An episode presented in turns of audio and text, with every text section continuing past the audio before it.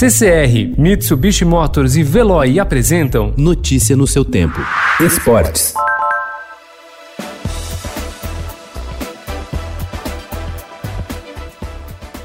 A pandemia obrigou os brasileiros a viver sem o futebol, mas essa já é a realidade de 100 milhões de pessoas, quase metade da população do país, que moram em cidades sem um time profissional. Pesquisa da consultoria Pluri mostra que 650 times que disputaram competições oficiais no Brasil no ano passado estão em apenas 422 dos 5.570 municípios brasileiros. É apenas 7%. Para dirigentes e especialistas, os dados revelam a concentração do esporte aos grandes centros urbanos e colocam em xeque a expressão país do futebol.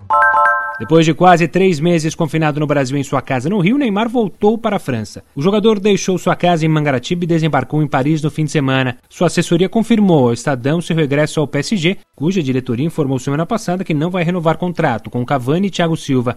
Neymar, que ainda está de férias, deve cumprir nova quarentena. A tendência é que ele fique uma semana em isolamento em Paris antes de se reapresentar ao clube francês, que deve retomar as atividades no dia 22. De las glorias deportivas que campean por España. Va el Madrid con su bandera, limpia y blanca que no empaña.